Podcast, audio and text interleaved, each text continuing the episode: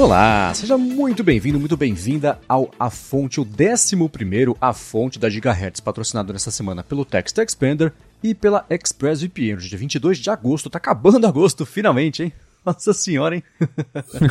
pois é, estamos finalmente chegando no final de agosto. Pois é, o mês eterno sem feriados. Aqui é o Marcos Mendes, Felipe Espósito que tá aqui também, tudo bem? Tudo bem, Marcos. Ansioso pro fim de agosto. é, né? Temos muitos motivos para não só esperar com que agosto acabe, mas setembro, de outubro já. Agora já pintou rumor de evento de outubro, né? A roda de rumores não para. Inclusive, eu quero saber de você se você já separou um dinheiro para comprar o iPhone 14 mini, que agora tem rumor de iPhone 14 mini de novo. ah, não, esse rumor aí é furada. Chega de iPhone mini.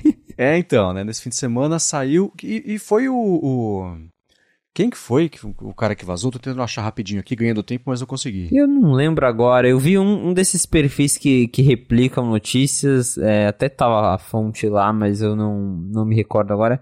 Porém, alguém, alguém disse que ah, vai ter um iPhone 14 mini. Pô, não vai ter um iPhone 14 mini. Eu até cheguei a comentar no Twitter o que eu acredito que possa acontecer no futuro é a Apple usar o, o formato do iPhone mini que existe hoje, daqui a alguns anos, num novo iPhone SE. Eu acho que é até um caminho natural, porque o primeiro SE era baseado lá no iPhone 5, depois eles fizeram baseado no iPhone 8.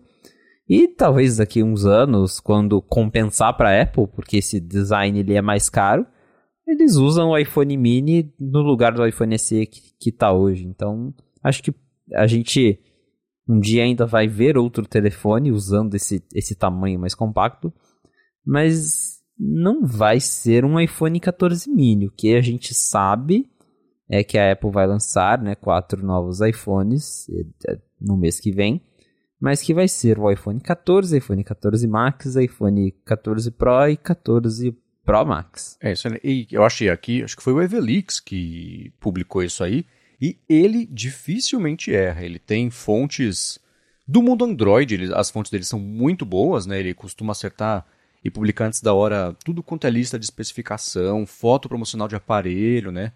É, para iPhone eu não tenho, para iPhone não, para o mundo da Apple eu não tenho muita certeza do, do quanto ele costuma acertar, mas aí dele isso aí, então traz um pouco de peso, mas é, é isso, é contrário a tudo que a gente veio vendo ao longo dos, do, dos últimos, sei lá, dois anos já que tinha esse rumor de que a, a linha ia ser simplificada e agora tudo indica mesmo que ia ser assim. Um rumor desse de última hora, a única coisa que eu consigo pensar que faz sentido para uma coisa dessa seria aquela. É, é, é, a gente pode até. Eu vou inverter aqui o assunto que a gente ia fazendo na pauta, a gente pode começar até falando sobre isso. Porque tem aquele negócio de que é, a Apple estaria com dificuldade de algum, em alguns modelos, o Ming Chico fala que não, que está tudo certo mas tem o lance da falta de chips, então se o, o, processador, que já falam que o processador do próximo iPhone para o modelo mais básico, né, dos, os dois que não vão ser Pro, seriam os processadores desse ano agora, então essa conta de algum jeito poderia fechar, mas é, isso é contrário até a relatórios de vendas mesmo, porque aparentemente a decisão da Apple de não lançar um modelo mini dessa vez é porque as vendas, assim como acontece com esse pêndulo de lançamento de minis, é tem interesse, aí lança e vende abaixo do que o mercado acho que esperava, porque a Apple deve ter esses números muito bem sob controle, aí volta, aí tira o mini da linha, fica uns dois, três anos. E como você bem disse, o SE cumpre, tem cumprido esse papel nos últimos anos, né? Então, é, é, não sei, é curioso isso aparecer aos 45 do segundo tempo. O que carrega um certo peso para isso é o fato de ter sido o Evan Blass que divulgou, mas ainda assim curiosíssimo, né? É, vindo do Evan, a coisa muda um pouco. É, eu acho que foi o iPhone 12, ele chegou a vazar as imagens promocionais assim, horas antes da, da Keynote, vazou a imagem do HomePod Mini. É, o HomePod Mini isso, também. Isso, isso. Então assim, ele, ele já, já fez isso antes, mas estranho, né? Porque absolutamente tudo aponta para que não vai ter um iPhone 14 mini, só se rolou alguma coisa ali muito de última hora e alguém repensou, ele falou, não, vamos dar mais uma chance pro Mini. Até, até porque, vamos imaginar que vai, vai ter um 14 Mini. V vamos tentar imaginar como que isso seria possível. A linha 14, uhum. ela vai ser quase um 13 que vão riscar o 13 e escrever 14 em cima, né? Porque vai ter o mesmo chip, vai ter a mesma câmera, vai ter o mesmo tudo. Eu não sei o que, que vai mudar nesse celular. Então, talvez uhum. não seja tão difícil assim pra Apple pegar lá o 13 de última hora e mudar o que eles mudaram nos outros e falar, tá, tá aqui, mais um ano de mini, quem quer compra. Mas, né, três, porque daí já seriam três aparelhos, porque a gente já tem o rumor do iPhone 14 Max, que vai ser um novo modelo de 6.7 polegadas, baseado na versão uhum. intermediária do iPhone. Tem o modelo regular de 6.1 e aí teria ainda o mini de 5.4, então ficaria meio estranho. Eu não tô acreditando muito nisso, como eu disse, eu acredito que talvez a Apple até já esteja trabalhando, isso é mais uma suposição minha, que a Apple possa estar trabalhando em um iPhone SE baseado no Mini, mas que vai vir, sei lá, no ano que vem, ou até daqui dois anos. Vamos ver, vamos ver durante o evento. É, a fonte em questão é uma fonte bem boa, mas é deixou todo mundo com, com, com um pontinho de exclamação na cabeça, né? É, sei lá, fico. Agora eu tô empolgado para sair um iPhone o, o 14 mini só pra bagunçar mesmo. Falar, tá vendo só? A gente vai acreditar de rumor até os 45 do segundo tempo, a Apple guarda um segredo desse e lança, apesar de mercadologicamente não fazer muito sentido. é, então, a Apple não discute números de vendas, é, mas o que a gente sabe é o que você disse, que o mini nunca vendeu tão bem assim e por isso ele tá saindo de linha. Será que a Apple vai dar é, mais essa chance pro mini? A gente vai ter que esperar aí até daqui algumas duas, três semanas para descobrir. Uhum. É, divertido é você sabe o que? O, Mi, o 14 mini não ter o notch e ter o buraquinho só de, de, de Face ID e da câmera, como parece que vai ser o Pro Max, que aí bagunça tudo de vez, né? é, aí bagunça. Muito bem, vamos começar com os follow-ups aqui em relação à semana passada. E a gente falou do negócio de propagandas na App Store, né? De como isso arrisca de virar uma, um imposto para o desenvolvedor poder aparecer ali em meio ao, ao ao mar de outros anúncios e, enfim, a curadoria. E o Nicolas Lima comentou que no início ele era contra ter propaganda na App Store, mas para ele parece uma boa concorrência em relação à curadoria da Apple. Então, quem não consegue se promover pela curadoria, e na opinião dele, é mais democrático. O que você acha disso? Tem os dois lados, como a gente já vem comentando. É, realmente, se você pensar por esse lado, você está dando a chance de qualquer aplicativo se destacar na App Store. Então, pensando por esse lado, é uma coisa bacana. Mas tem que lembrar daquilo que a gente também já comentou, que quem que tem dinheiro para bancar uma propaganda dessas? Nem sempre é o pequeno desenvolvedor. Então, muitas vezes quem acaba comprando essas propagandas já é o desenvolvedor grande ou um desenvolvedor que tem ali já um dinheiro guardado para investir em propaganda. E toda aquela questão também de você pagar para um aplicativo aparecer no nome do outro e tudo mais. Então, se usado do jeito certo, realmente é uma ferramenta muito legal, mas eu acho que a Apple precisava pensar um pouco mais em regras para esse sistema para evitar situações como essas que a gente comentou nos últimos episódios. É, eu tenho, eu olhei, abrindo aqui a App Store agora, o primeiro destaque é um conteúdo do Apple TV Plus destaque da App Store, na home da App Store. É um cara surfando e tem lá aquela série ou um filme Make or Break. Beleza. Segundo destaque, coleção de jogos do Apple Arcade. Aí o terceiro destaque é um que tem Behance, Canva e Lightroom, que são aplicativos já super estabelecidos de fotografia. Aí depois jogos de graça, depois Game of Thrones. Aí lá para baixo, no último destaque do que seria o de hoje, é um aplicativo que aí sim, é, ele é semi-independente, que é do Max Richter, que é um compositor clássico Clássico moderno é bem bacana para quem quiser conhecer. Max Richter é uma, uma ótima dica. Mas aí sim, o aplicativo dele para poder dormir. Depois desce de novo. Game of Thrones de novo, né? Porque acho que estreou uma série nova, um spin-off agora nesse fim de semana. Aí tem o destaque de jogos, tem tipo Candy Crush. Então, o meu problema com a App Store sempre foi o que, o, o que, que significa a curadoria. Você falar, já mostrar Game of Thrones, todo mundo conhece. Né? Por quê? Porque se você mostrar Game of Thrones, você consegue descolar umas assinaturas a mais para HBO Max e com isso os 30%, nesse caso, porque seria o primeiro de assinatura, ficam lá com a Apple. Então, a motivação para você dar destaque para uma coisa ou outra, eu sempre achei meio torta ali para a App Store e continuo olhando aqui agora. Você não vê, eu desci, desci, desci, você não vê um aplicativo independente feito com cuidado, com carinho, que certamente existem, né? Mas é, o meu problema é esse. Então você ter que depender do dinheiro que você faria com seu aplicativo independente, pegar um pedacinho para anunciar na App Store para mais gente poder conhecer e você disputar com os destaques do, do, do Candy Crush, é difícil, né? Mesmo porque é, é, isso, os grandes desenvolvedores, as empresas grandes que desenvolvem aplicativos é que tem dinheiro separado já, verba para poder publicar, é, né? marketing, publicar verba para divulgação, que são os mesmos jogos que vão aparecer que aparecem quando você está jogando aqueles joguinhos free to play, que é lá aquele do carinha do jardim lá fazendo a casa não sei o que lá, o outro de... É, esses jogos são tudo meio caça-níquel, né? Então é aí que tá o dinheiro. Então eu, eu, queria muito que fosse bacana, eu espero que, que eu pague a língua, que seja bacana, falar, nossa, daqui a um ano eu falo, poxa, que bom que foi que é assim, porque o mercado está se nivelando, mas baseado na, na, experiência e no histórico, não tenho muita, não tenho esse otimismo todo sobre é, a utilidade para isso, a não ser para benefício próprio da Apple e de poucos desenvolvedores que já têm essa grana e que já fazem, já gastam com anúncio de aplicativo e agora vão gastar para ocupar ali, fazer o spam do anúncio deles direto na App Store. Né? Que é o sonho de quem já vive fazendo isso, né? Mas oportunidade mesmo para novos entrantes nesse mercado ainda não me parece tão democrática assim, mas espero estar errado. É, eu tô com você nessa, não me parece tão democrático, justamente porque na prática a coisa é diferente.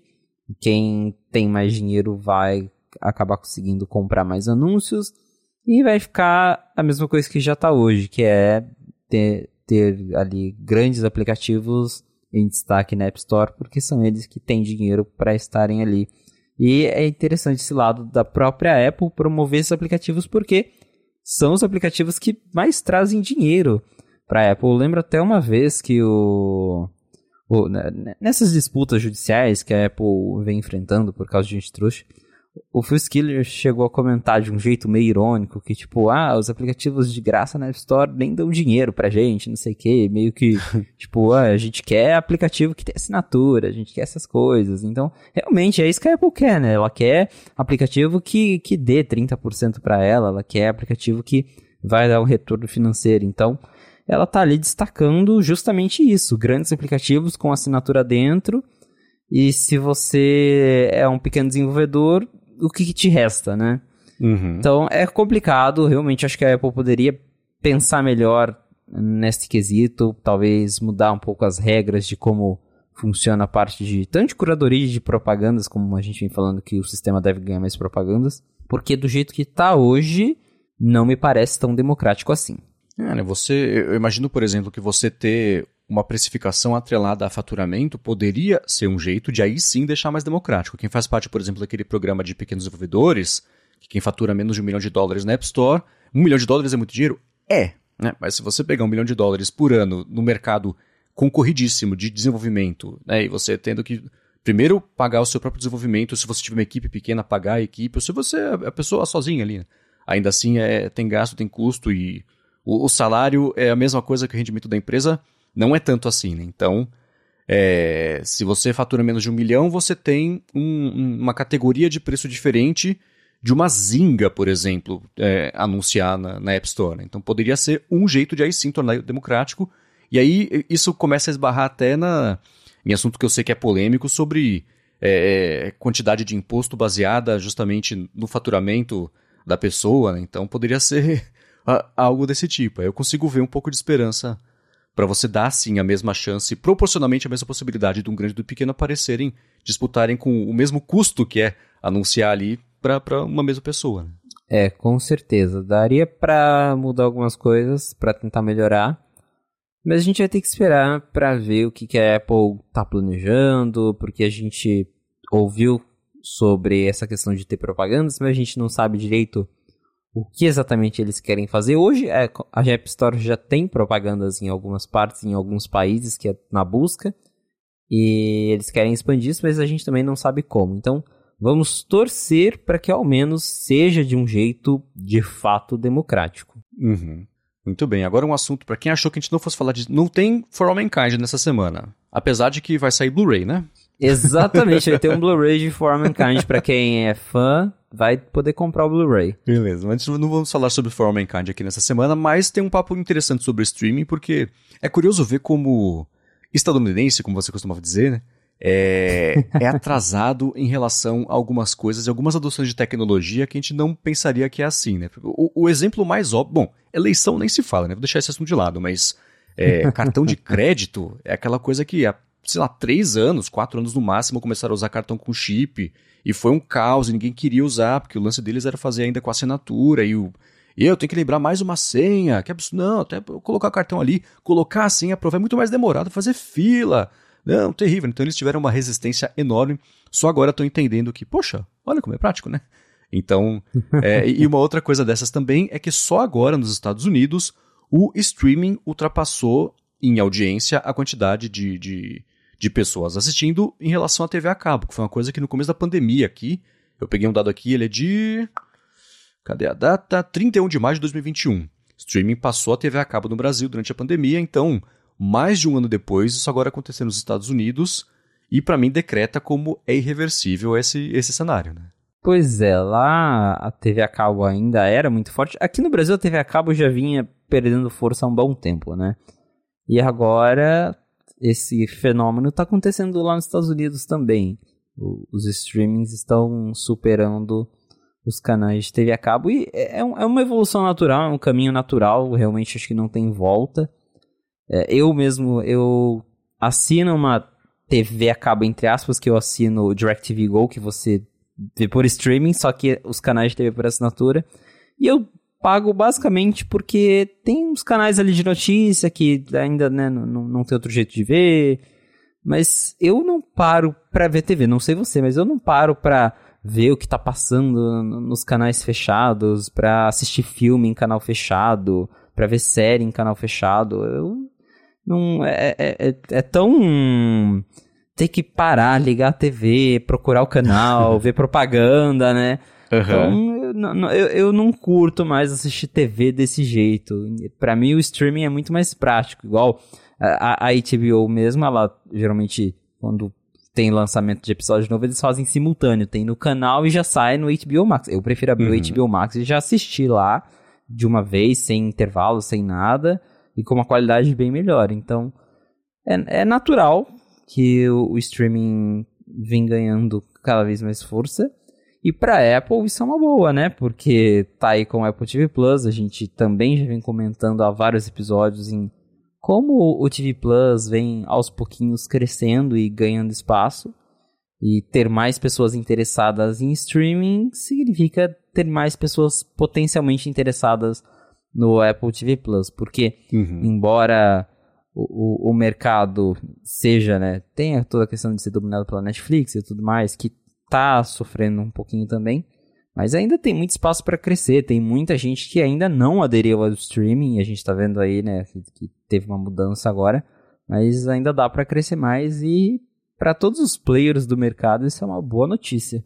Sim, é por que, que eu estou trazendo essa notícia? Porque até pintou no Night 5 Mac uma matéria explorando como esse crescimento do streaming e ultrapassagem agora em relação à TV a cabo é uma boa oportunidade para a Apple, porque a Apple não aparece nem como um serviço separado no ranking, né? Tem menos ali é, é, o ranking do, desse estudo específico coloca Netflix no topo da lista ali com 8%, aí você vai desmembrando, desmembrando, aí HBO Max com 1% e todos os outros, incluindo Apple TV Plus, 10%, né? Então ela não sendo nem uma categoria separada, entrando em outros, né? No momento em que o streaming está crescendo e ela está crescendo em popularidade por causa do reconhecimento de crítica é, e de premiações também, né? Então, é, é, para ela é mais fácil crescer do que a Netflix, por exemplo, que não só é, é já tem um, um corpo grande de, de, de assinantes, mas está desacelerando.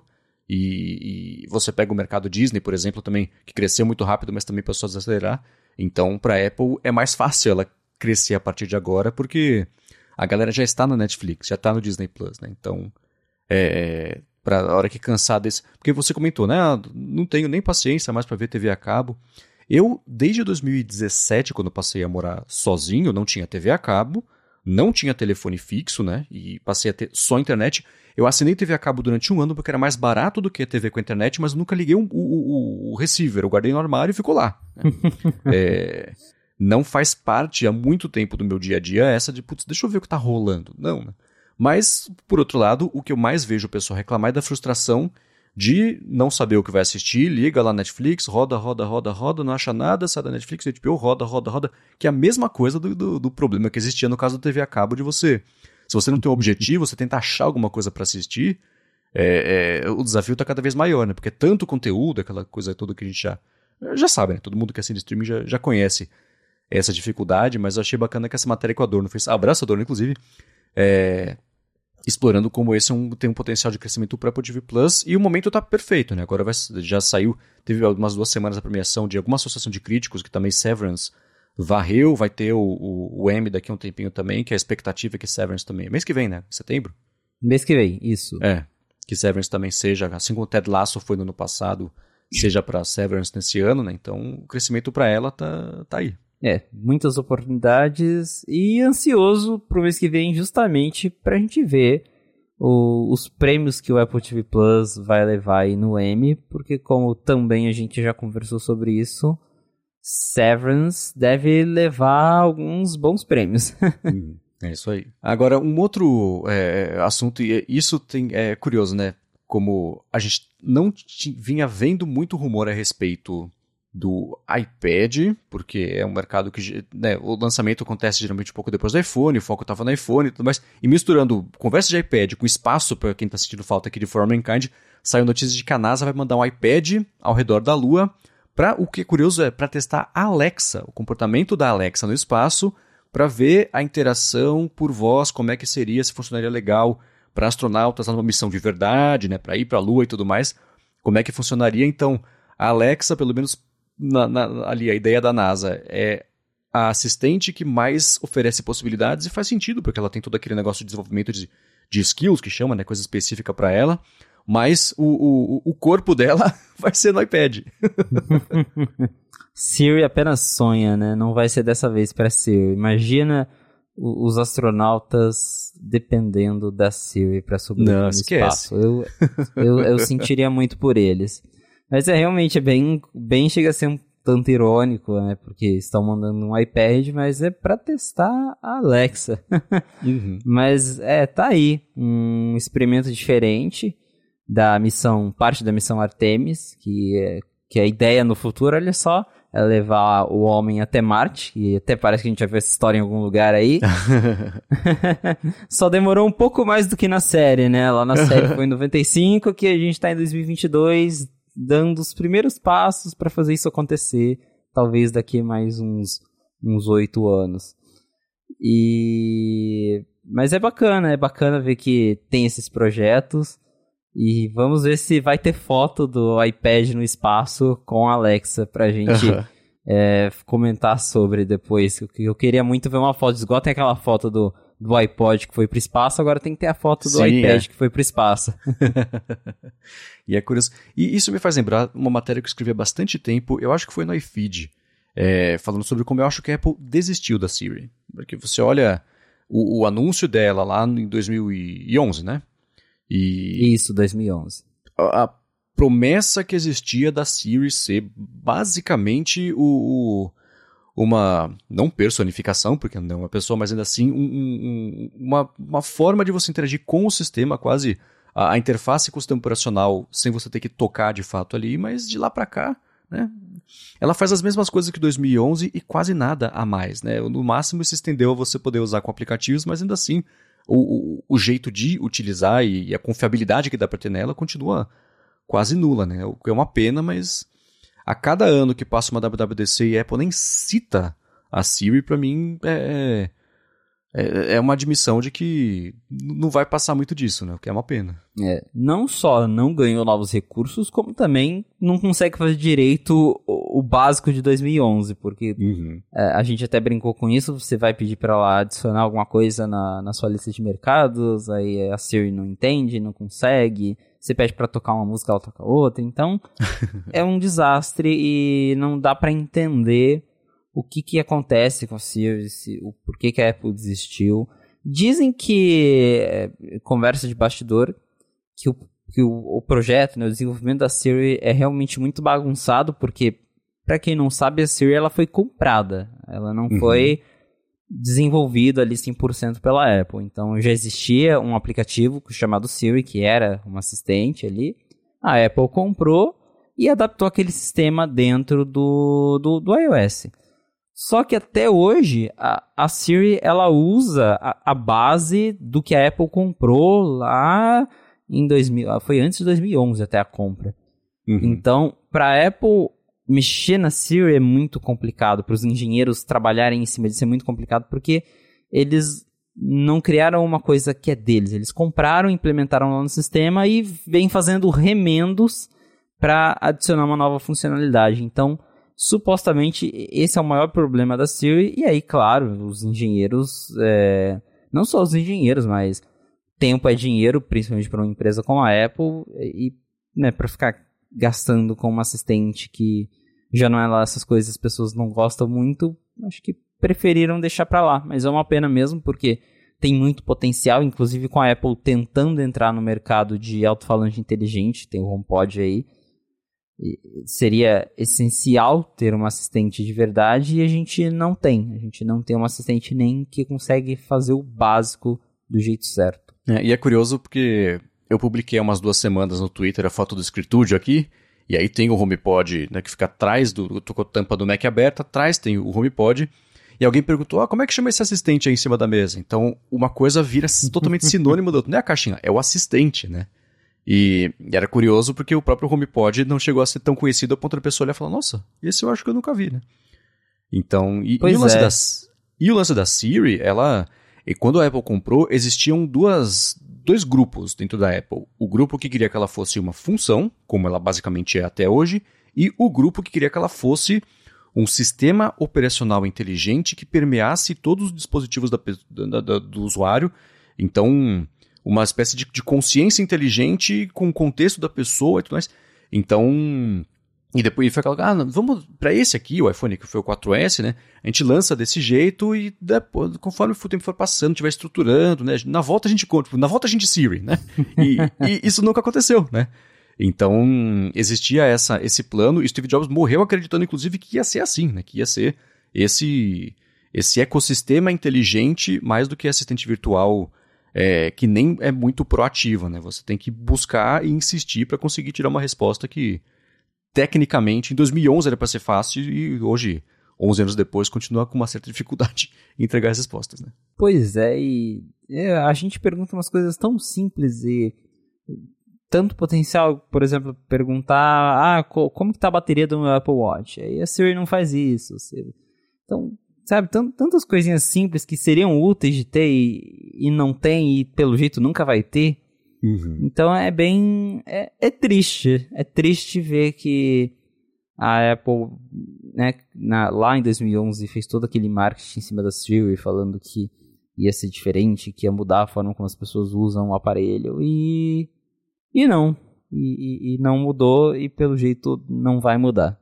Muito bem. Agora a gente se começou falando do iPad, na verdade, aqui, né? E pintaram alguns rumores sobre. O, Mark Gurman atacou, como eu disse no começo do episódio, já falando sobre o evento de outubro, pintou rumor sobre isso. Mas antes de falar sobre isso, explorar o que isso pode significar, o que pode vir por aí nesse evento de outubro, quero tirar um minuto do episódio para agradecer ao Text Expander, que está mais uma vez patrocinando o A Fonte. Inclusive, o roteiro aqui do A Fonte foi feito com a ajuda do Text Expander, porque ele é uma das ferramentas mais úteis de produtividade que tem para Mac, tem para Windows também, para Chrome, para iPhone, tem para iPad.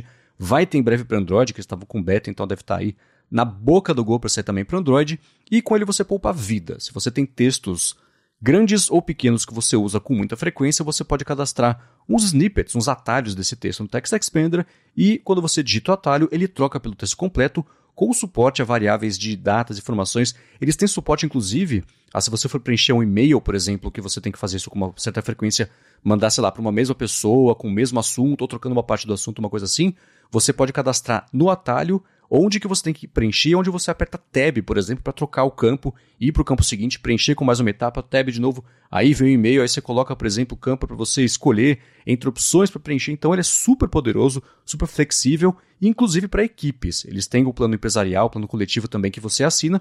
Então, se você tem uma equipe, ou você tem, ou você trabalha em uma equipe que tem que ter acesso a versões atualizadas de textos. Isso é um desafio sempre, porque, né? Alguém mexe ali, alguém mexe aqui, aí você pega um texto, não está atualizado. Então, com o Text Expander, você garante que a equipe inteira tem acesso à versão mais atual do texto. E, uma, e, o mais bacana de tudo é que você que é ouvinte aqui do A Fonte tem desconto para assinar o plano individual. Para saber mais sobre o Text Expander, faz o seguinte: vai em textexpander.com barra e com isso, assinando o plano anual, você tem 20% de desconto. Então, para poupar a vida, nem que seja para você cadastrar, se você não, cadastro, não usa textos compridos, você tem que preencher seu endereço, seu telefone, seu nome completo toda hora. E eu não sei você, mas eu sempre que vou digitar, né, putz, às vezes digito um número errado, por exemplo, o telefone, deixo de receber um código de verificação, ou e-mail por algum motivo, digito errado também, troca uma letra por outra ali. Então você elimina essa possibilidade. Então, além de tudo, de você poupar tempo, você poupa também pequenos enganos que sempre acontecem no dia a dia. Então acessa lá textexpander.com barra a fonte e garante 20% de desconto na assinatura do plano individual. Muito obrigado, Text Expander, pelo patrocínio mais uma vez do A Fonte e pelo apoio também, claro, a toda Gigahertz. Valeu, Text Expander. Muito bem, então o Sr. Mark Gurman, na newsletter que ele publicou né, nesse fim de semana, disse, falando, já tinha pintado rumor e história a respeito do evento de setembro, que a gente pode falar daqui a pouco também sobre a data e tudo mais, mas ele já cravou o próximo passo e disse já que vai rolar um evento em outubro, onde vai ter o lançamento do macOS Ventura, iPad OS 16 também, que ele tinha comentado já que ia ser lançado junto com o macOS, não com o, o iOS 16. E a história desse evento é que vai ter iPad Pro novo, iPad, o iPad Boy, né? iPad nada, iPad 10 novo também, Max com chip M2 e o iPad OS 16, macOS Ventura. Então, eu aposto que já tem gente mais empolgada para esse evento de outubro do que o de setembro com os iPhones, né? com certeza. É, o Gorman vem para confirmar até o que a gente já esperava, porque depois da notícia de que o iPad OS 16 seria adiado, eu já deixei de esperar até que o iPad de entrada fosse anunciado junto com os iPhones, porque não faz muito sentido, né? Você vai anunciar o produto que teoricamente já vai vir com a versão mais nova, com o iPad OS 16, que só vai lançar no outro mês. Então, faz, já fazia sentido para minha ideia de ter um evento de outubro e Gurman disse que vai ser isso mesmo, que agora em setembro a gente vai ver os iPhones e o Apple Watch e mês que vem os iPads e os Macs. Os Macs ele chegou a citar que a Apple tem vários Macs planejados, é, não, não só para esse evento, mas para os próximos meses. Então ele comentou que a Apple vem trabalhando em um novo Mac Mini, Mac Pro e MacBook Pro.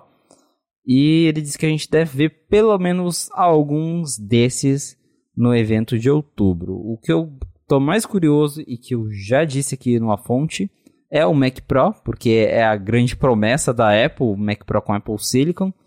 E eles vêm dando, dando dicas de que vai rolar, mas até agora nada. E tinha toda aquela coisa de vamos completar a transição para o Apple Silicon em dois anos. Então, uhum. tá chegando no fim desse prazo.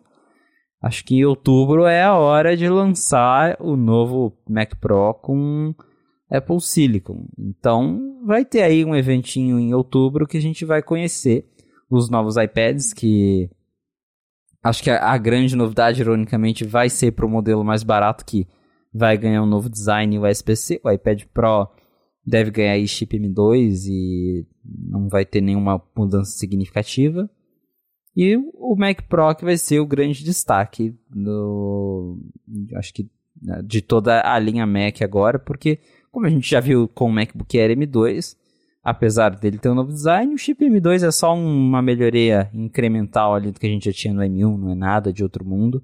E acredito que vai ser isso com praticamente todos os Macs M2, eles né, vão ter aí um chip que é um pouquinho melhor que o M1, só para manter ali atualizado, mas não vai ser nada demais. O MacBook Pro já ganhou um novo design no ano passado, então esse ano eu acho que eles não vão mexer em nada nesse quesito, é só o chip novo mesmo. O Mac Mini também é, tinha até tinha alguns rumores de que o Mac Mini ia ser redesenhado, que a Apple ia fazer uma versão ainda mais compacta, mas o próprio Gurman chegou a comentar no Twitter que ele não espera mais que o Mac Mini vai ser redesenhado, eles devem só manter o que já existe e colocar um M2 lá dentro. Então, o grande destaque é esse: é o Mac Pro com Apple Silicon, porque daí sim deve ser um chip que ainda, uma variante do, do, do chip M2 que ainda não existe, feita para o Mac Pro. E o iPad de entrada misterioso, que a gente não sabe se vai ter a, a, a tela de uma borda a outra, se vai ser tela antiga em corpo novo. E, E agora, né, resta a gente esperar. A gente ainda nem teve o evento de setembro, mas já estamos falando de evento de outubro. é, o iPad Boi, né, que vai ser a décima geração agora, ele é o único iPad que tem o chip A e não o M, não é? É, além do iPad Mini. Ah, tá, é verdade, né? É, é. Mas é engraçado, né? acho que porque tem a linguagem atual, eu, eu espero que o iPad Mini ganhe. Isso é especulação só, assim, de orelhada, né? O, o chip M, antes até do, do caso do iPad, que não faz nem sentido o iPad básico ter o chip que seria o, o M1, o M2, a não ser que tá na linha M2, aí o iPad normal ganha o M1, por exemplo, o do ano passado, né? A geração anterior para poder migrar é, até essa, essa parte de percepção do iPad ser basicamente o computador que não é um computador, né? What's a computer? Aquela campanha que a Apple fez, né? Mas, e aí deixar o, o a, essa linha A exclusiva para os iPhones, é, até depois na frente talvez trocar também para ser tudo M, sei lá. Mas é curioso pensar como.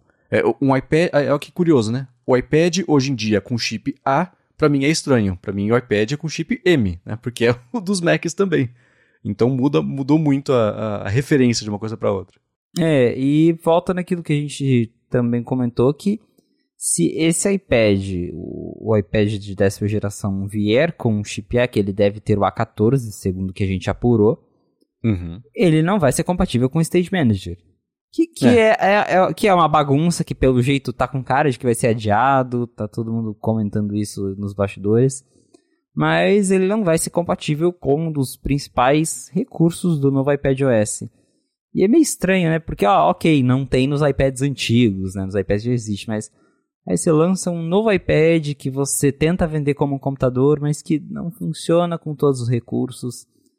É, é, um, é um pouco estranho realmente, mas pelo preço, né? Por questão de custo e tudo, realmente acho que a Apple ainda não vai colocar o, o M1 ou o M2 nesses modelos mais de entrada. Talvez o que você falou daqui a algum tempo aconteça, então, ah, já vai ter o M3 da Apple, vai lá e coloca o M1 no iPad de entrada, porque daí pelo uhum. menos ele vai funcionar com Stage Manager e tudo. Pode ser que isso aconteça, mas para esse iPad 10 de agora, os rumores são chip A14, novo design baseado nos iPads mais modernos, com o asterisco para tela, que a gente não sabe se vai, ter, se vai ser a tela antiga ou a nova, isso está em aberto.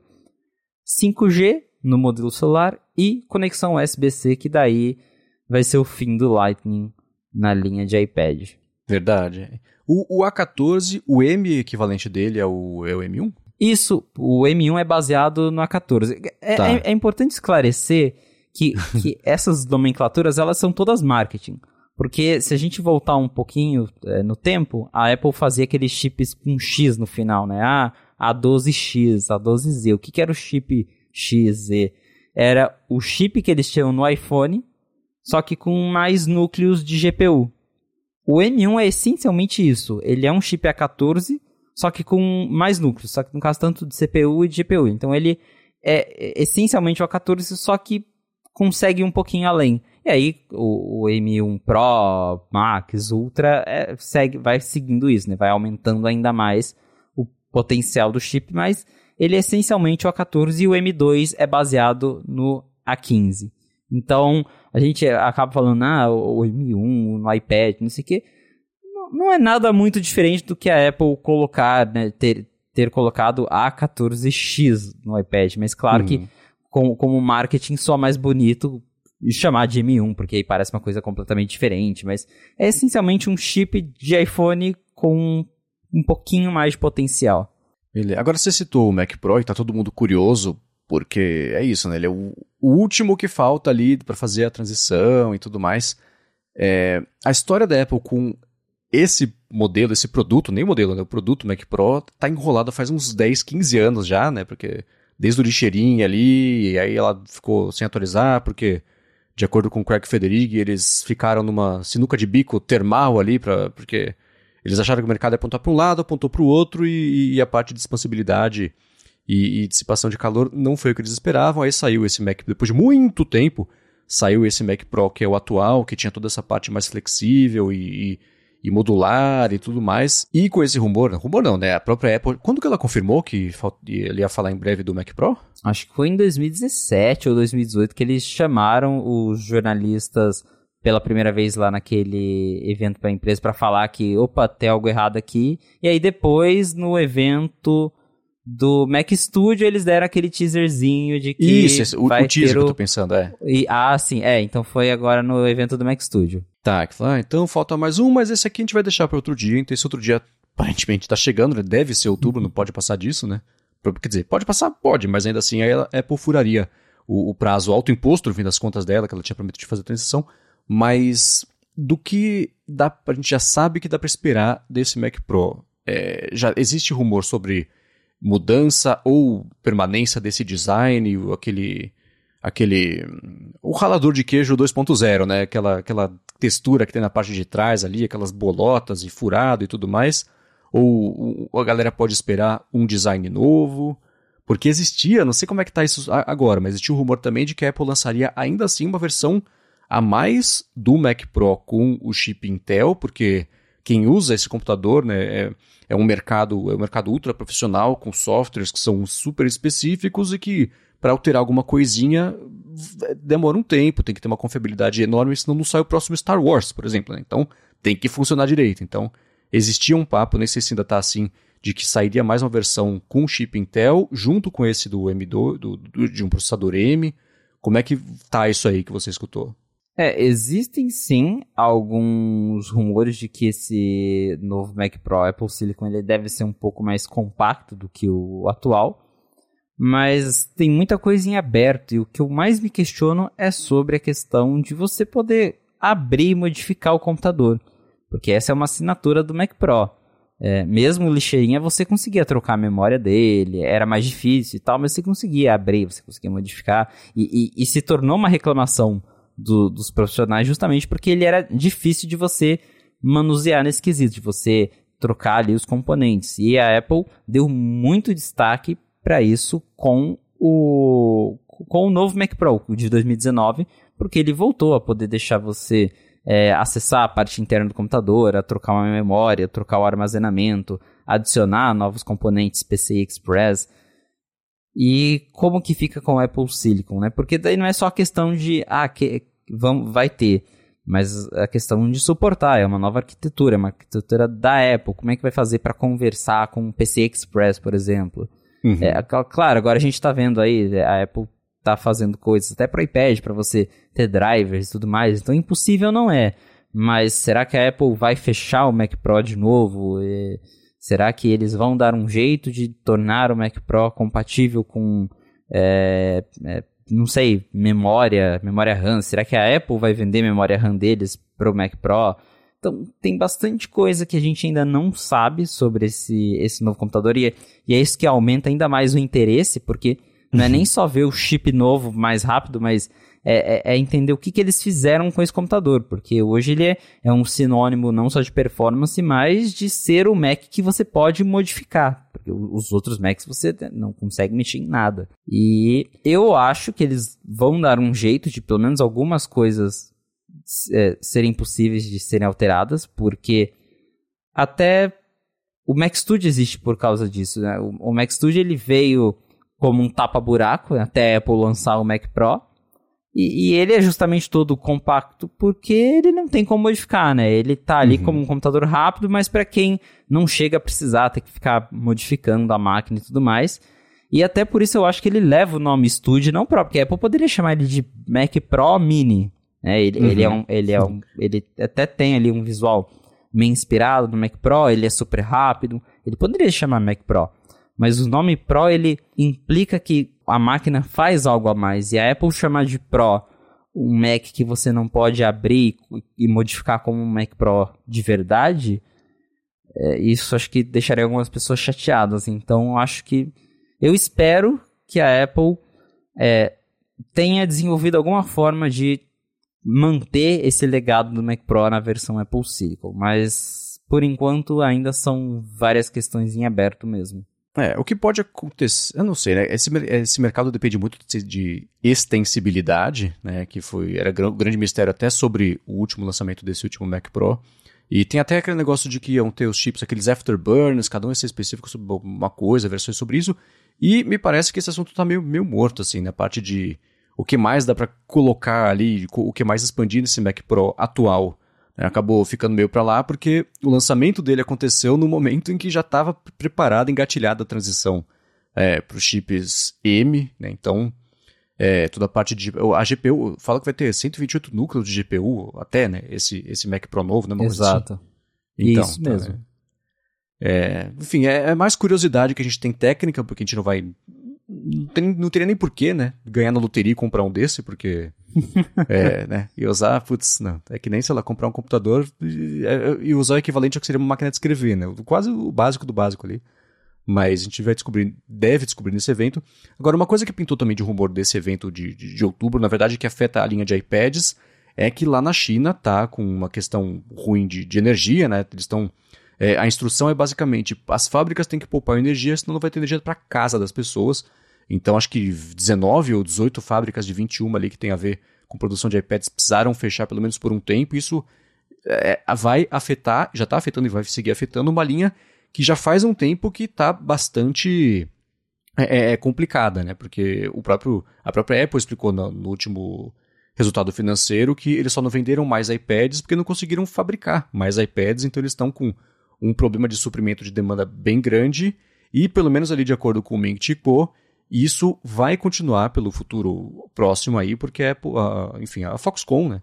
E as subsidiárias precisaram fechar as fábricas por um tempo aí por causa de, de energia então, é outra coisa também que vale bem ficar de olho nesse evento que deve rolar agora em outubro, sobre o, o, a diferença entre a data de anúncio e a data de lançamento desses iPads. Né? Até por isso, talvez, a gente pode, a gente pode é, até falar aqui na sequência, esse evento de setembro, até o lançamento dos iPhones, ou de pelo menos parte dessa linha, é, aconteça antes do que vinha sendo esperado e dos rumores, porque é um jeito da Apple equilibrar um pouco lá na frente o fechamento do mês, a divulgação de resultado financeiro, sem desesperar os investidores, porque é, ela pode tomar um tombo, assim, uma semana sem vender qualquer coisa para Apple, é muito dinheiro, né? Então ela não pode arriscar de tomar esse tombo, então é, pintou na, logo depois, é, ou junto, na verdade, desse rumor da, de que pode afetar a linha de produção dos iPads, um rumor sobre a possível data do evento e até de lançamento dos próximos iPhones, né? Exatamente. É, então, né, só para esclarecer, realmente a Apple está tendo problema com a produção dos produtos em geral, mas o iPad tem sido muito afetado e até hoje você entra lá no site da Apple, a, entrega de iPad está assim para duas, três, quatro, dependendo do modelo, cinco semanas, é uma coisa absurda. Tá, tá realmente difícil de encontrar iPad. E a própria Apple fala isso, até para ser clara com os investidores, que eles não vendem mais iPads porque eles não conseguem fazer mais iPads. E com novos modelos vindo aí, é bem possível que eles não cheguem às lojas, pelo menos não no mundo inteiro, assim, logo depois do evento, que é aquela coisa que a Apple costumava fazer antigamente. Tinha um evento e se falava, ah, sexta-feira já vai estar na loja. E hoje em dia é, ah, mês que vem, daqui dois uhum. meses, ah, descubra. No verão. Não tem nem. É, no verão, não tem nem data. É, então, isso está virando comum lá dentro da Apple. Mas sim, a gente, pelo jeito, vai ter um evento no dia 7 de setembro. Uhum. E aí, esse sim vai ser o evento do iPhone 14 e do Apple Watch Series 8. Então, talvez não vai ter mais nenhum outro produto, porque geralmente nesse evento de setembro, além do iPhone e do Apple Watch, a Apple costumava apresentar ali o iPad mais baratinho, sempre atualizando mas, como tudo indica que esse ano qualquer coisa relacionada a iPad vai ser jogada para outubro, o evento de setembro vai ficar só pro iPhone e Apple Watch Series 8. Vai, vai ser um evento meio morno, né? Porque iPhone 14 a gente sabe que já não vai ser lá aquela coisa. Apple Watch Series 8 vai ser o 7 com outro nome, aí vai ter o Apple Watch Pro. Claro que daí eles vão aproveitar, vão enrolar, vão dar destaque para o iOS 16, que deve vai ser a versão final para todo mundo em setembro, provavelmente.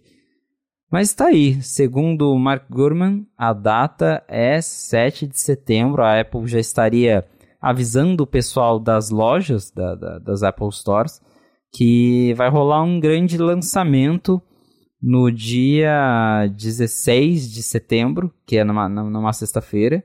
E uhum. conhecendo o histórico da Apple, né, esse grande lançamento de setembro geralmente é o iPhone. É, não e vai se vai capinha, ter um. Né? É, é, é, é, não, não vão fazer um evento de imprensa para capinha, né? Para pulseira de Apple Watch.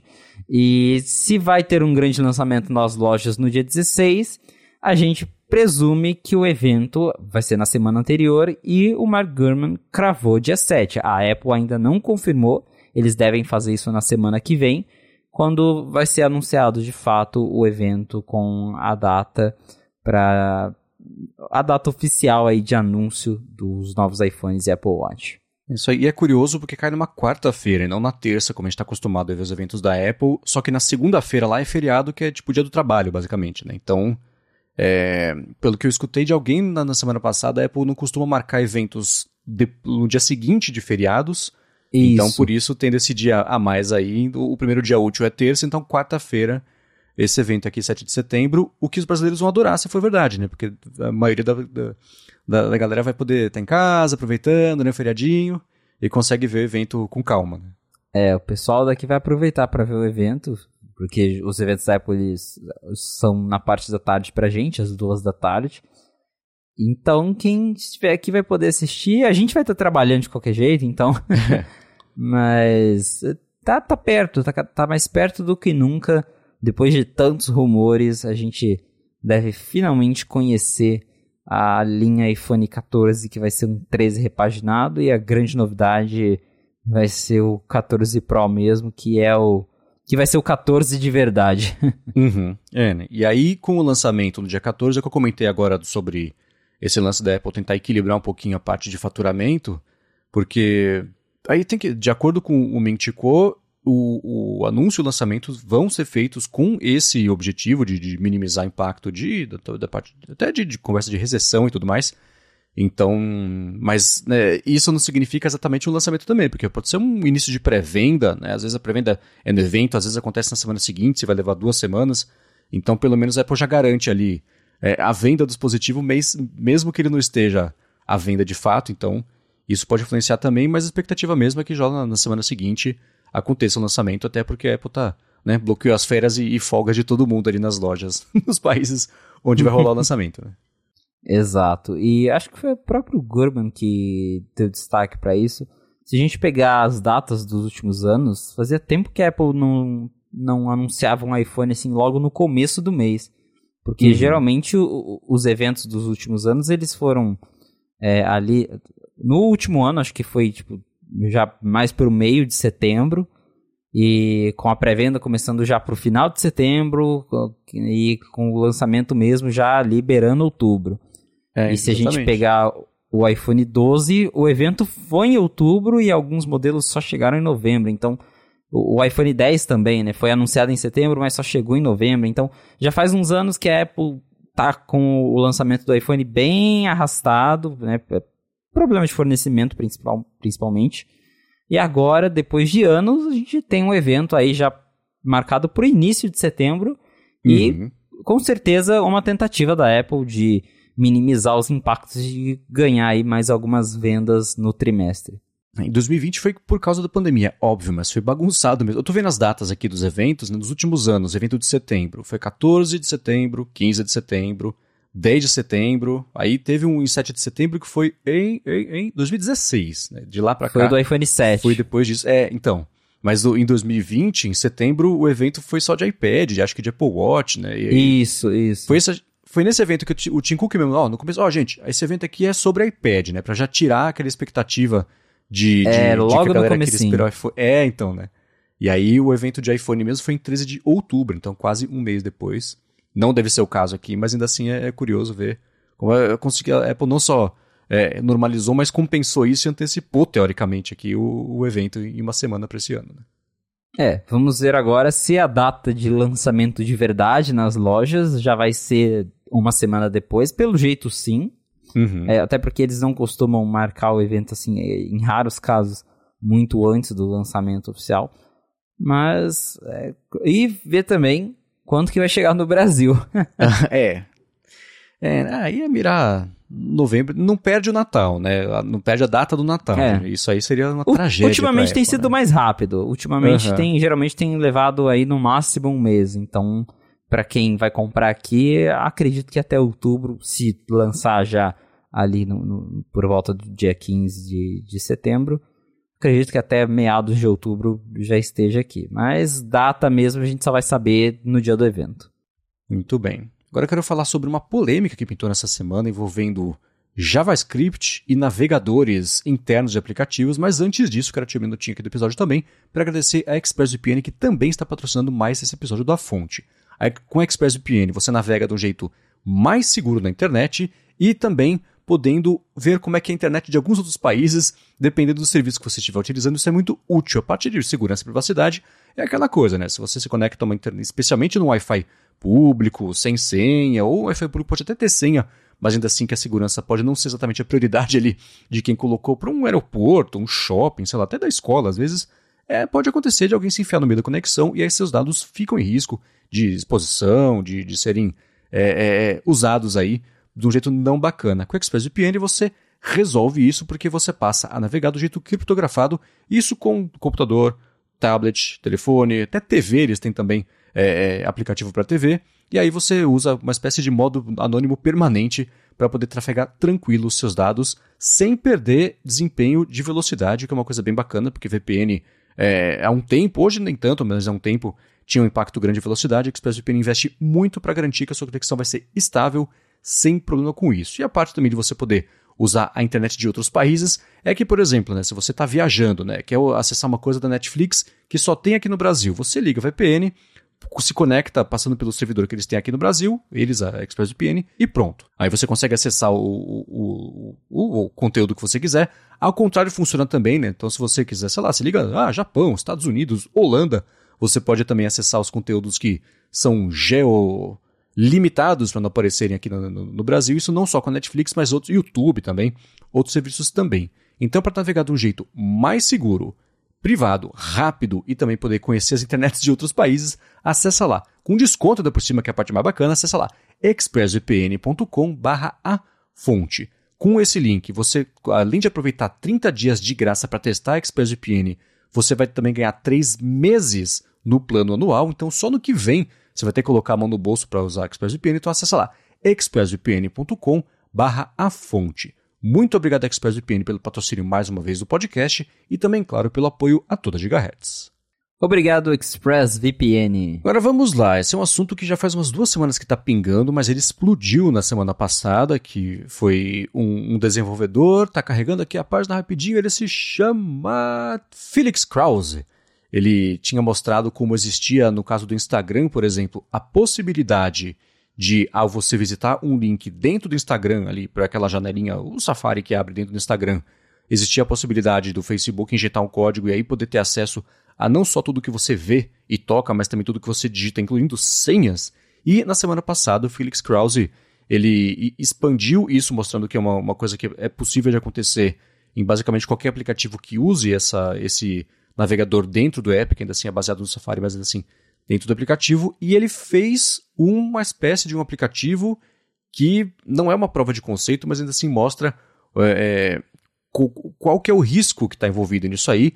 Bateu no TikTok também isso aí, o TikTok falando, não, gente, ele está falando que isso é possível, mas o que a gente faz? A gente não faz o que, te, o que é possível de, de, de, fazer com essa injeção de código aqui. O que a gente faz é fazer um outro monitoramento, e eles explicam mais tecnicamente como é que é isso, um pouco mais de detalhe, mas ainda assim, sem esse caos todo. Mas ainda assim, ele chamou a atenção para um fato que é importante, porque isso é tecnicamente possível, e eu não sei se é um daqueles problemas de segurança que acabam fazendo muita fumaça e depois de 3, 4 dias o pessoal esqueceu, ou se vai obrigar, por exemplo, a Apple ou as empresas a tomarem algum tipo de atitude, nem que seja falar sobre isso para lá na frente é, mudarem o comportamento, mas do, do, que você escutou, talvez internamente, do pessoal da Apple sobre isso, ou que você tem visto de movimentação do mercado em reação a essa, não a descoberta, mas ainda assim, essa chamada de atenção do Felix Krause, como é que tá isso aí que você tem visto? Então, é... no momento ainda não, não tem nada sendo trabalhado em cima disso, é... porque como você disse, recentemente ele ele já tinha feito um relatório mostrando como alguns aplicativos, de, tanto de iOS e de Android também, podem usar aquele navegador interno embutido dentro dos aplicativos. Então, quando você clica ali num, num link, ele abre a visualização da página da internet dentro do app ao invés de te jogar para o Safari. E os desenvolvedores conseguem injetar alguns comandos JavaScript dentro dessa visualização da, da web, e isso né, levantou preocupações e tudo, porque esses códigos podem ser utilizados para uma variedade de coisas. Então, como o Cross mostrou, um desenvolvedor pode usar isso para monitorar em que parte da tela você está tocando, o que, que você está digitando ali dentro da página, que texto você selecionou. Então, tem vários jeitos de você monitorar o usuário através desses códigos JavaScript. É, a, a, grande questão é justamente essa, de que é, apesar de não significar que os aplicativos estão usando isso com um propósito ruim, isso é possível. Então seria interessante, de fato, ter alguma opção no sistema para tentar minimizar ou tentar bloquear esse tipo de coisa. Ele até usou o TikTok como exemplo, ele e, e é, o TikTok rebateu porque ele disse que o TikTok tem códigos que permitem monitorar é, entrada de teclado, toques na tela e algumas outras coisas quando alguém toca em um link dentro do aplicativo do TikTok. E aí o TikTok respondeu, eu conversei com, a, com o pessoal do TikTok, que falou que, olha, o nosso aplicativo tem sim esses códigos, mas a gente usa isso para debug, para é, desenvolvimento interno, para teste interno, e a gente não coleta esses dados dos usuários. O código está lá, mas a gente não usa para isso. Claro que é difícil a gente dizer se o TikTok está falando ou não a verdade. Então é a palavra do TikTok contra a palavra do desenvolvedor. A ferramenta dele está lá para todo mundo ver o que, o que a ferramenta faz é basicamente mostrar quais códigos JavaScript estão implementados dentro daquele navegador. É, mas mesmo não, mesmo que o TikTok ou qualquer outro aplicativo não utilize para esse propósito, se alguém quiser fazer isso, pode. E eu só consigo pensar no Facebook, por algum motivo. é. Então, seria sim interessante a gente ter uma opção. Até o. Eu cheguei a escrever uma matéria sobre o Lockdown Mode, como que ele bloqueia várias coisas no próprio Safari justamente para é, evitar o, o, rastreamento. Então, quem sabe no, do, no futuro a Apple venha a implementar isso como parte do Lockdown Mode, mas é, acho que seria interessante ter um, uma opção para você diminuir ou restringir a ação do JavaScript em algumas páginas. O, o que é complicado, e aí eu lembrei agora de uma solução que a Microsoft encontrou, porque para quem não entende nada de web, o JavaScript basicamente ele é usado para tudo. Então assim, se você desativa completamente o JavaScript, vários sites deixam de funcionar, porque ele é usado para várias coisas, não só para monitorar e tudo, mas para para o funcionamento do site, para fazer as coisas dentro do site funcionarem. Então, realmente, é, não, não quer dizer que você que o JavaScript ele está ali para ser uma coisa ruim. Ele é usado para várias coisas e você desativar ele completamente pode afetar como os sites funcionam. Alguns sites eles nem abrem sem JavaScript. Então, você desligar o JavaScript pode ser algo muito radical.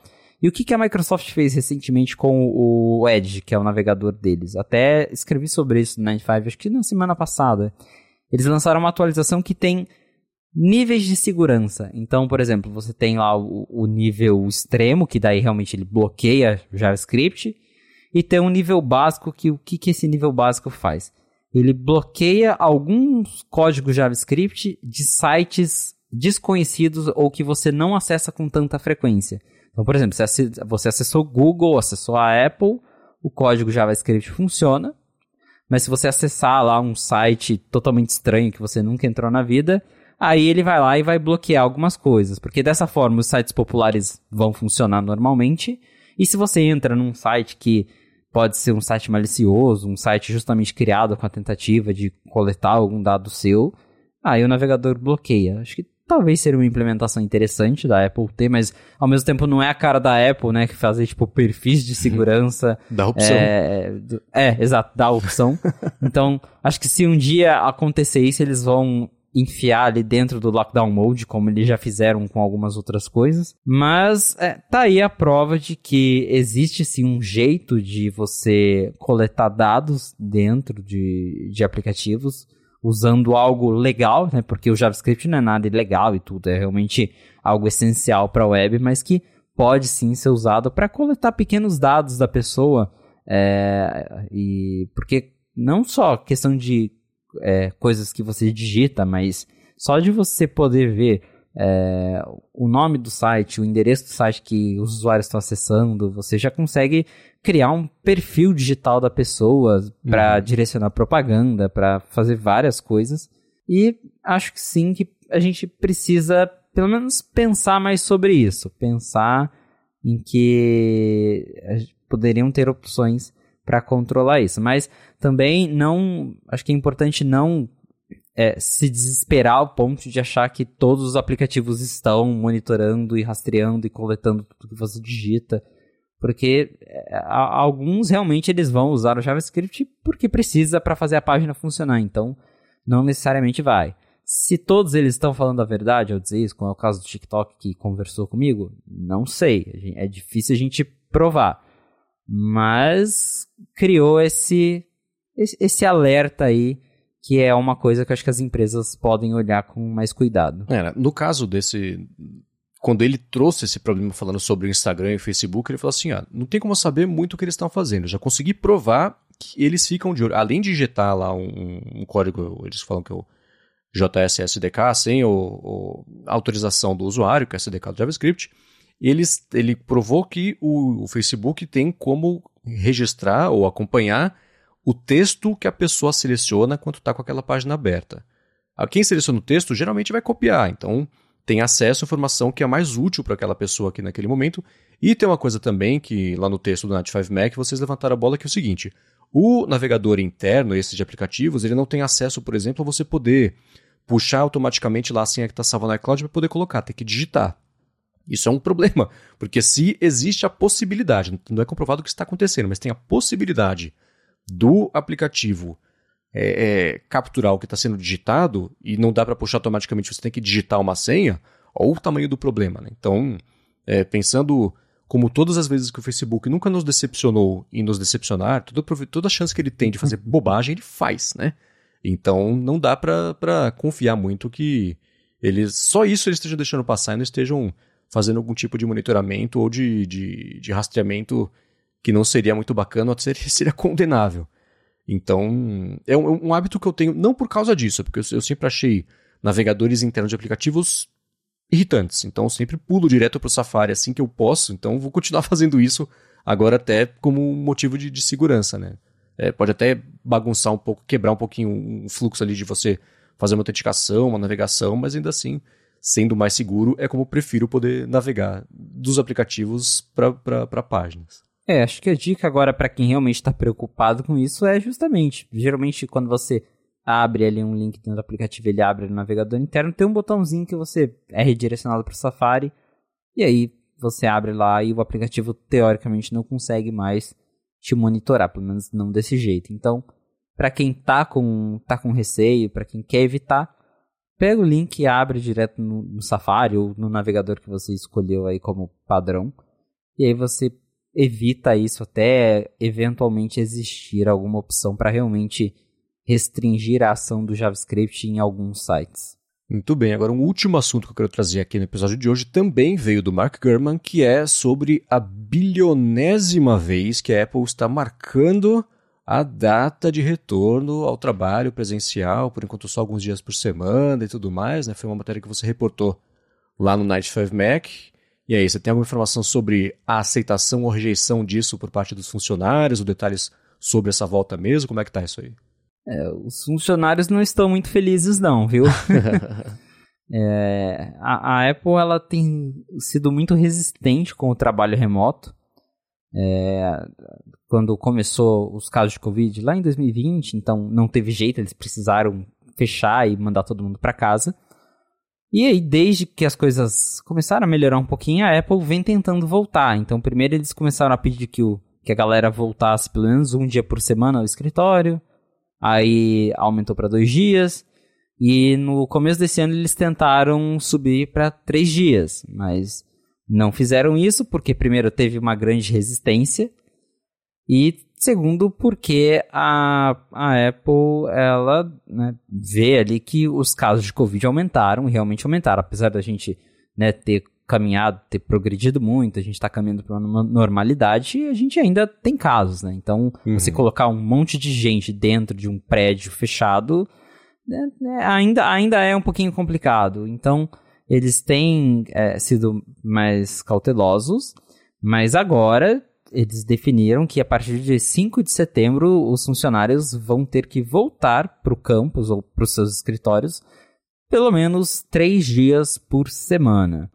É, e isso vem deixando vários funcionários chateados porque a tendência, acho que de todo o Vale do Silício, quando a gente pega empresas ali como Google, Facebook, Microsoft, eles estão cada vez mais flexibilizando o trabalho remoto. Então, quer trabalho remoto? Vai, trabalho remoto. É, o importante é a gente ter o funcionário. A Apple, não. A Apple, ela quer que a galera vá lá no Apple Park, que vai no escritório, até porque é, eles gastaram muito dinheiro nesse campus, né? Então, eles querem a galera lá, eles querem a galera produzindo lá dentro e tem toda a questão também de evitar vazamento, que não está evitando direito, né? Mas eles querem tentar, então você ter o funcionário lá todo dia é mais fácil de controlar o que, que vaza por aí. Mas tem muita gente deixando a Apple, vários funcionários é, é, deixando a empresa e funcionários assim de alto escalão, vários executivos, é, seniors, pessoas ali, chefes de equipes, que abandonaram a empresa porque ela não é flexível com o trabalho remoto, porque a Apple bate o pé, é assim, que quem quer trabalhar remoto procura outra empresa e é o que algumas pessoas estão fazendo. Então, a Apple definiu esse prazo, a gente não sabe se ele vai ser cumprido mesmo, porque eles já tentaram fazer isso no começo do ano, como eu falei, e não rolou. Eles viram que a situação ainda não estava tão boa assim para encher todo mundo ali, é, encher o Apple Park de gente. Vamos ver se agora vai, mas não, os funcionários não estão muito felizes com isso, não. é, né? É, existem cargos e cargos, claro. Né? Tem coisa que dá para fazer remoto, tem coisa que não dá, né? A galera de, de engenharia de hardware, achando a solução para fazer o próximo produto caber no tamanho que é para fazer. Claro que a galera tem que estar tá ali junto, porque até a parte de maquinário não dá para levar isso para casa, né? Então, isso sim, coisas mais do dia a dia, mais corriqueiras, aí vai da flexibilidade que cada empresa está querendo colocar. No caso da Apple, dá para ver que ela tá. É, a galera tem que ir de, de, de terça, quinta e um outro dia a combinar com o gestor, não é uma coisa assim? Isso mesmo. Então, dois dias ali são obrigatórios e aí mais um que você combina com a sua equipe quando você quer ir. Uhum, então, é. E aí, você falou de gente que pediu demissão. O diretor de machine learning da Apple pediu demissão porque tava, não concordou com a forma como ela queria voltar ali ao trabalho. Nem aconteceu a volta. Ele pediu demissão e logo depois eu falei, ah, então, né? Na verdade, não, vai ser mais pra frente, a gente vai ver quando que vai voltar, mas vai voltar mais, mais pra frente. Então, agora chegou esse mais pra frente. Uma coisa que eu tenho visto, por exemplo, né, as empresas determinando essa volta ao presencial e tudo mais, e no começo a galera começa a cumprir e depois isso vai voltando a relaxar, então vai vendo que não precisa necessariamente a galera dessa função aqui tá lá toda terça e quinta e outro dia a combinar, dá para voltar um pouquinho a, a, a, ser mais remoto do que presencial, mas isso é só na prática, né? A gente sabe que a Apple sempre foi bem Caxias com essas coisas, porque é controlar, impedir os vazamentos, mas ainda assim controlar o fluxo da informação para ter, enfim, para ter esse controle, porque é o jeito que ela acha que, que tem que fazer e tem que ser. E, e sempre funcionou, né? Porque afinal ela fez os produtos bacanas como, como, como resultado disso, né?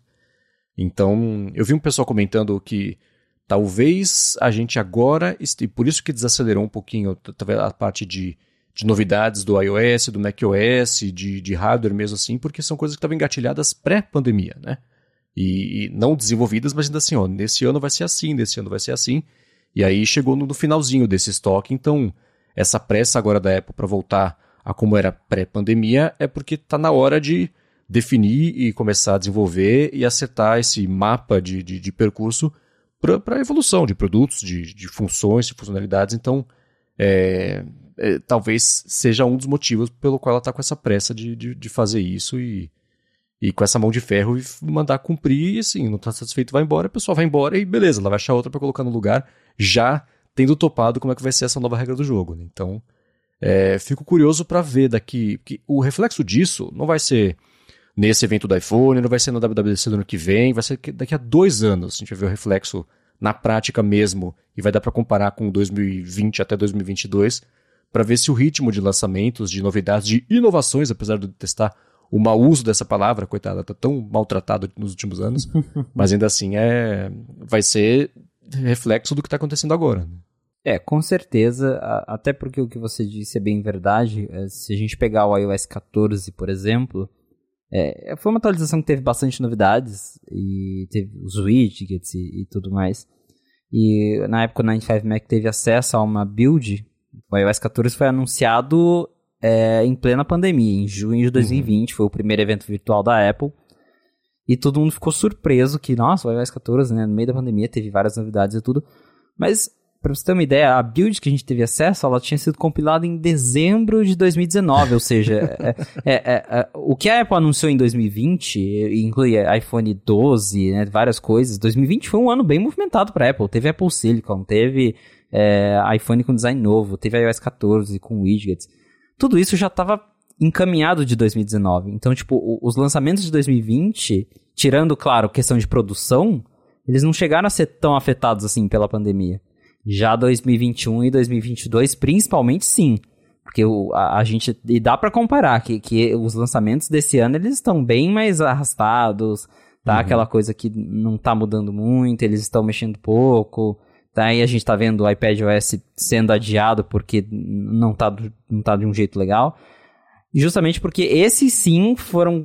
São coisas que foram criadas no decorrer aí da pandemia, com a equipe em parte trabalhando de casa é, com o, o, processo de trabalho reduzido, mais lento. E acho que daqui um, dois anos a gente vai poder comparar essa diferença para ver se realmente retomaram o ritmo de antes ou se, enfim, se não vai mudar. Mas já dá para ver sim que, que como que isso afetou, porque se a gente compara 2020 com 2021 e 2022 foram anos bem mais lentos para a Apple, porque esses projetos de agora sim foram feitos no meio da pandemia com equipe reduzida e tudo mais. Então, dá para entender a Apple querer as pessoas de volta, porque isso realmente acelera o ritmo de trabalho, é, tem a questão do controle de informações, é, tem a questão da Apple ter investido um monte nesse campus e para ter os funcionários lá trabalhando todo dia com integração e aí do nada você tem a galera que não quer mais trabalhar lá Uhum. Mas é, é, é, é, uma, é uma via complicada, porque a Apple ela não se mostra nem um pouco flexível com o trabalho remoto, nem para áreas que talvez seria possível deixar a pessoa tranquilamente trabalhar de casa. Mas. E, e aí, tem isso que você disse: ela perde talentos, mas ao mesmo tempo sempre vai ter alguém que está interessado em trabalhar na Apple, porque é a Apple, então uhum. sempre vai ter alguém que, que, que topa aquilo ali. E eu fico curioso para ver se algum dia eles vão flexibilizar essa questão para falar não, então é isso mesmo, a gente vai deixar a galera trabalhar remoto quem quer.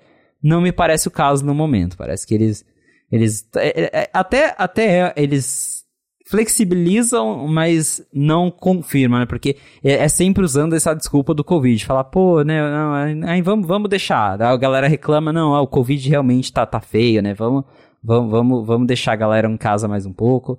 E aí vão enrolando com essa desculpa, mas em parte acho que eles enrolam justamente porque a galera não tá contente e eles estão uhum. tentando ali achar o meio termo entre deixar os funcionários satisfeitos e, e, e, trazer a galera de volta. Mas supostamente dia 5 o pessoal vai ter que voltar pelo menos 3 dias por semana aí nos escritórios da Apple. Muito bem, se você quiser encontrar os links do que a gente comentou ao longo do episódio, vai em gigahertz.fm barra fonte barra 11. Quero, como sempre, agradecer ao Text Expander e ExpressVPN pelo patrocínio do podcast, a você que está escutando, nos dá um motivo para existir, especialmente se você vai terminar de ouvir o episódio e vai deixar uma avaliação, recomendação, coraçãozinho, estrelinha, cada plataforma faz de um jeito. E obrigado, Felipe, também por deixar a gente melhor informado sobre o que diabos está rolando lá dentro da Apple toda semana. Muito obrigado, Marcos. Obrigado à nossa audiência mais uma vez. Deixa seu comentário lá no Apple Podcast, deixa sua avaliação nas outras plataformas. A gente vai ficando por aqui. E se você quiser me encontrar nas redes sociais, é só procurar pelo arroba Felipe Espósito. Boa, eu sou MVC Mendes no Twitter, apresento também aqui na Gigahertz o área de trabalho toda quarta-feira com a Bia Kunze, Garota Sem Fio, e toda sexta-feira o área de transferência com Gustavo Faria, Bruno Casemiro e também Guilherme Rambo. E fora aqui da Gigahertz, apresento todo dia, toda tarde, na verdade, o Bolha Dev, que é um noticiário diário de tecnologia de segunda a sexta, feito em parceria com a Alura. É isso aí, a gente está de volta na semana que vem. Um abraço e até o próximo episódio.